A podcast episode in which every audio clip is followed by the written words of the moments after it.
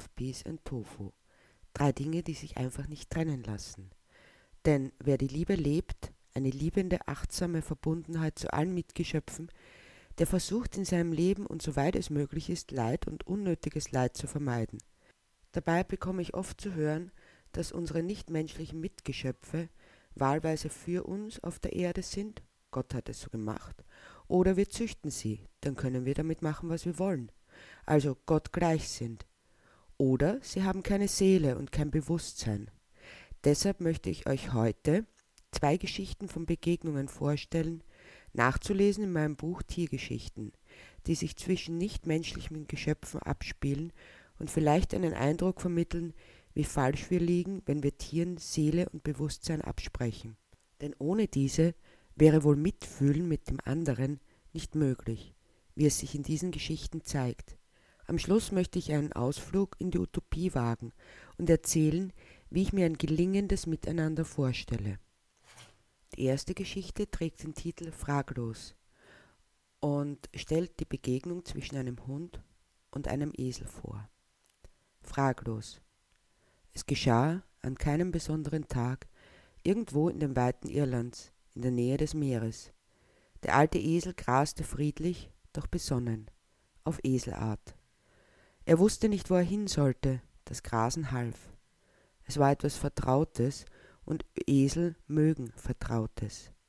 Es ist wie eine kleine Meditation über das Leben, sacht abzupfen, zermahlen, hinunterschlucken, immer im selben Rhythmus. Er hatte nun kein Zuhause mehr. Alt war er geworden und nicht mehr belastbar. Doch er war ein Nutztier, das belastbar sein muss. Ab und an hob er den Kopf und ließ den Blick übers Meer wandern, doch das war nicht vertraut das verunsicherte ihn, denn von seiner Weide aus hatte er das Meer nicht sehen können, nur das Grasen, das war wie ein Zuhause. Es war Leben um ihn gewesen, doch jetzt war er alleine. Es waren ihm Schafe begegnet, doch diese interessierten sich nicht für ihn, sie blieben für sich.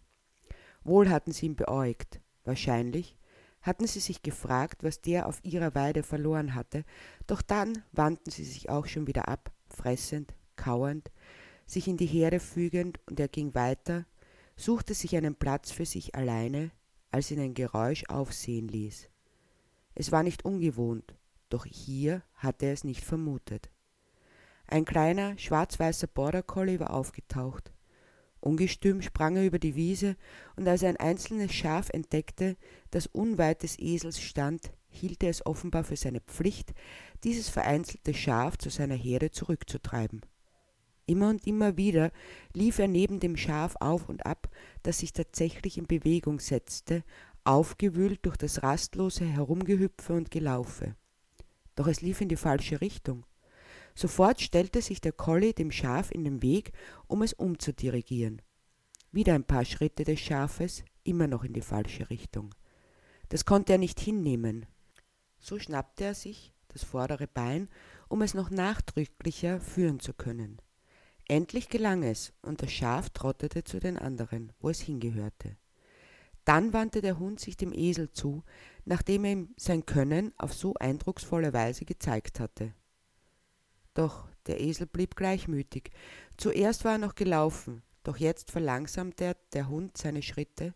Vorsichtig, ja behutsam fast näherte er sich dem grauen Esel, der ihn still beobachtete, die Ohren gerade aufgerichtet, aufmerksam und interessiert. Dann war er so nahe, dass sich ihre Nasen beinahe berührten. Eine Eselnase, eine Hundenase. Ausgiebig beschnupperten sie einander. Der Hund war auch schon alt, so wie der Esel. Doch das hatte auf seine Lebensfreude keinen Einfluss. Der Esel zupfte ein paar Grashalme ab, das Vertraute mit dem Unvertrauten in Einklang bringend, die Ruhe mit der Unruhe. Dann sah er den Hund wieder an, ob er auch Fliegen verscheuchen wollte, weil er so mit dem Schweif wedelte. Langsam trottete der Esel weiter, nur ein paar kleine tänzelnde Schritte. Der Hund blieb um ihn. Und in der Abenddämmerung, als sich die Sonne blutrot am Himmel niederließ, konnte man sehen, so man gerade in der Gegend und aufmerksam war, wie ein Hund und ein Esel gemeinsam voranschritten. Der Esel bedächtig auf Eselart der Hund springend und schwanzwedelnd, auf Hundeart. So führte der Collie seinen neuen Freund in sein Zuhause, in dem der alte Esel Aufnahme fand. Es tut nichts zur Sache, ob du ein Esel bist oder ein Hund.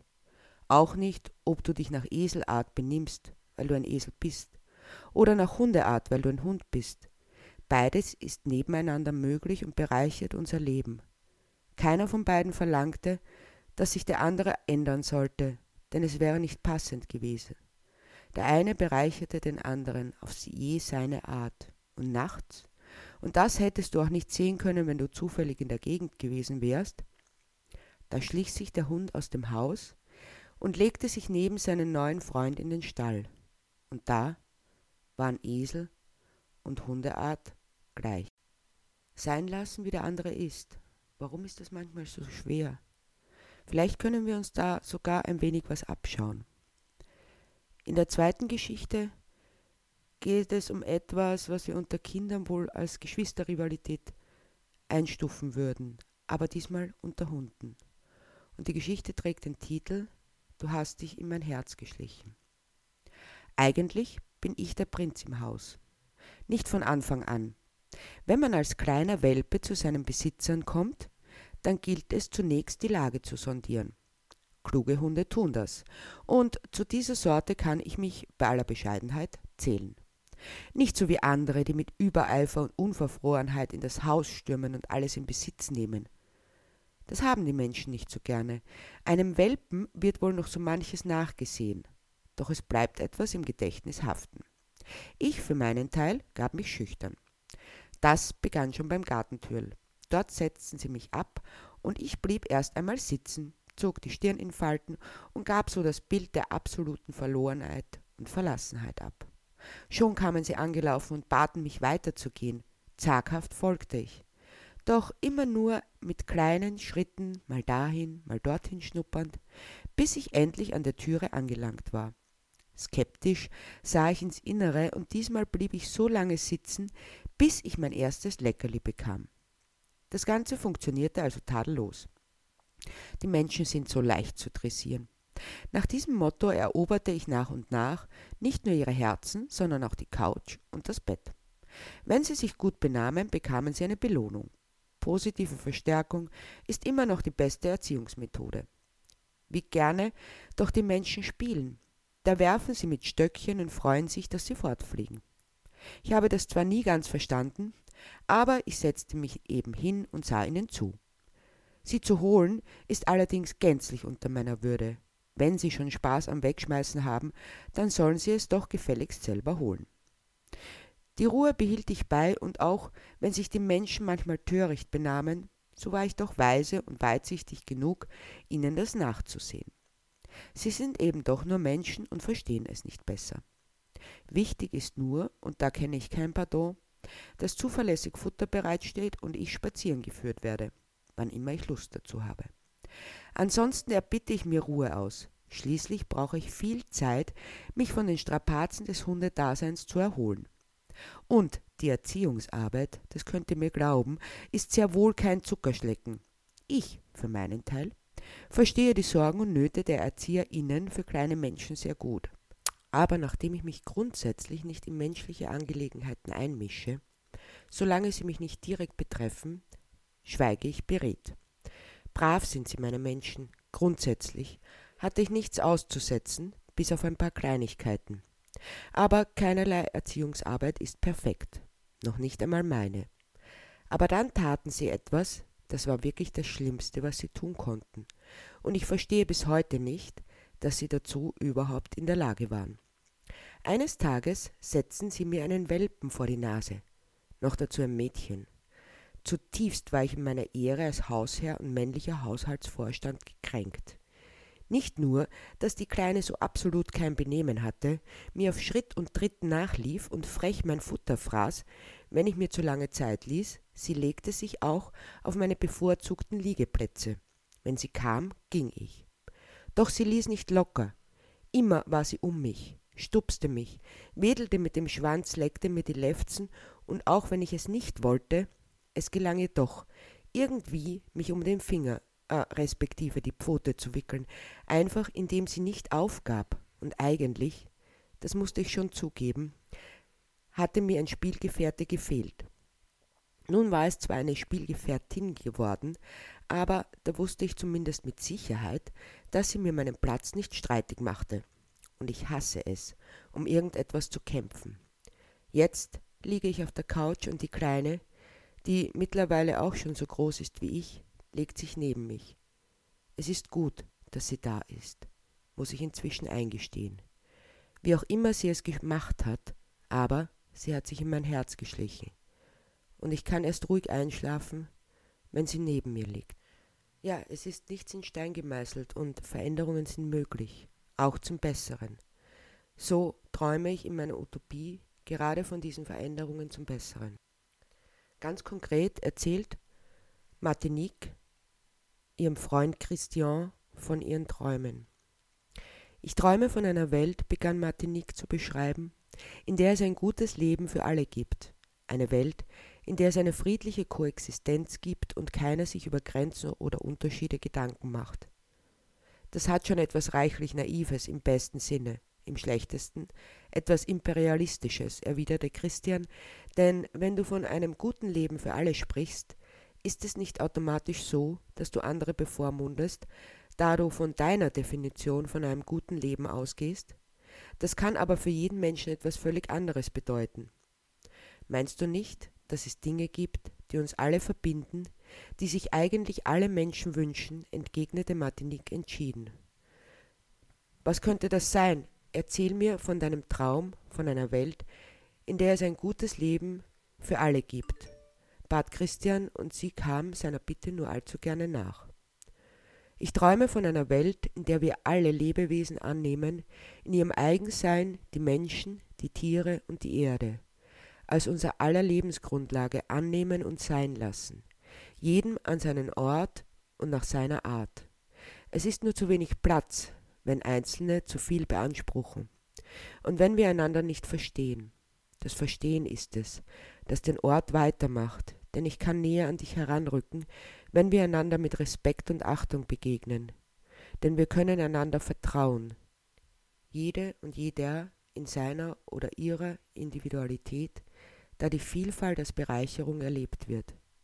Ich träume von einer Welt, in der wir wieder gelernt haben, dass Körper und Geist, Kultur und Natur, Himmel und Erde in inniger Verbundenheit miteinander stehen, so dass wir die Gaben der Erde achtsam nutzen, so dass sie die Chance hat, sich zu regenerieren, in der wir unseren Körper als unsere Kraftquelle sehen, der zu uns spricht und uns sagt, was wir brauchen, so dass wir auf ihn hören und uns in den anderen hineinfühlen und denken können. Ich träume von einer Welt, in der Kinder und alte Menschen genauso wichtig sind wie Menschen im arbeitsfähigen Alter, in der wir sie in das Leben nehmen, dort wo es geschieht, so dass wir voneinander lernen können, von der Unverbrauchtheit und Offenheit der Jugend ebenso wie von der Erfahrung und Abgeklärtheit des Alters, da wir diese Bereicherung erfahren. Ich träume von einer Welt, in der Gärten wieder natürlich sind, so dass sich Bienen und Hummeln, Spinnen und Käfer, Schmetterlinge und Vögel eifrig darin tummeln, weil sie genügend finden, sich zu ernähren, da wir unser Gemüse anbauen und dazwischen bunte Blumen, weil wir das Brot brauchen, aber auch die Rosen.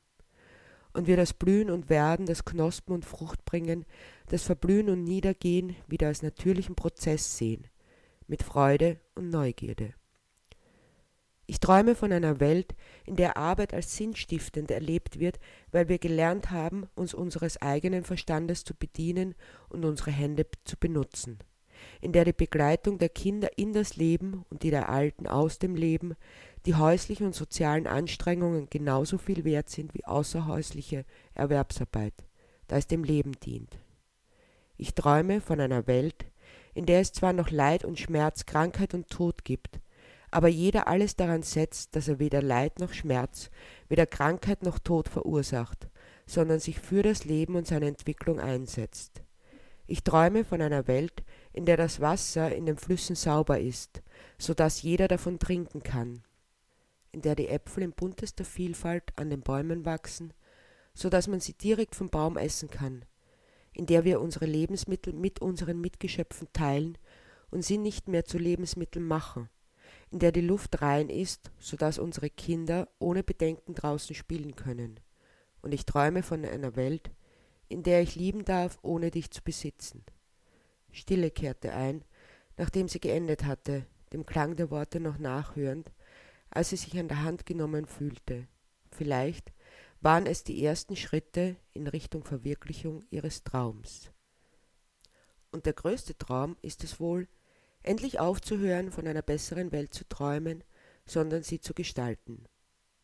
Mit Love, Peace and Tofu. Ich hoffe, die Geschichten aus meinem Buch Tiergeschichten haben euch ein wenig angesprochen und ihr hört das nächste Mal wieder rein.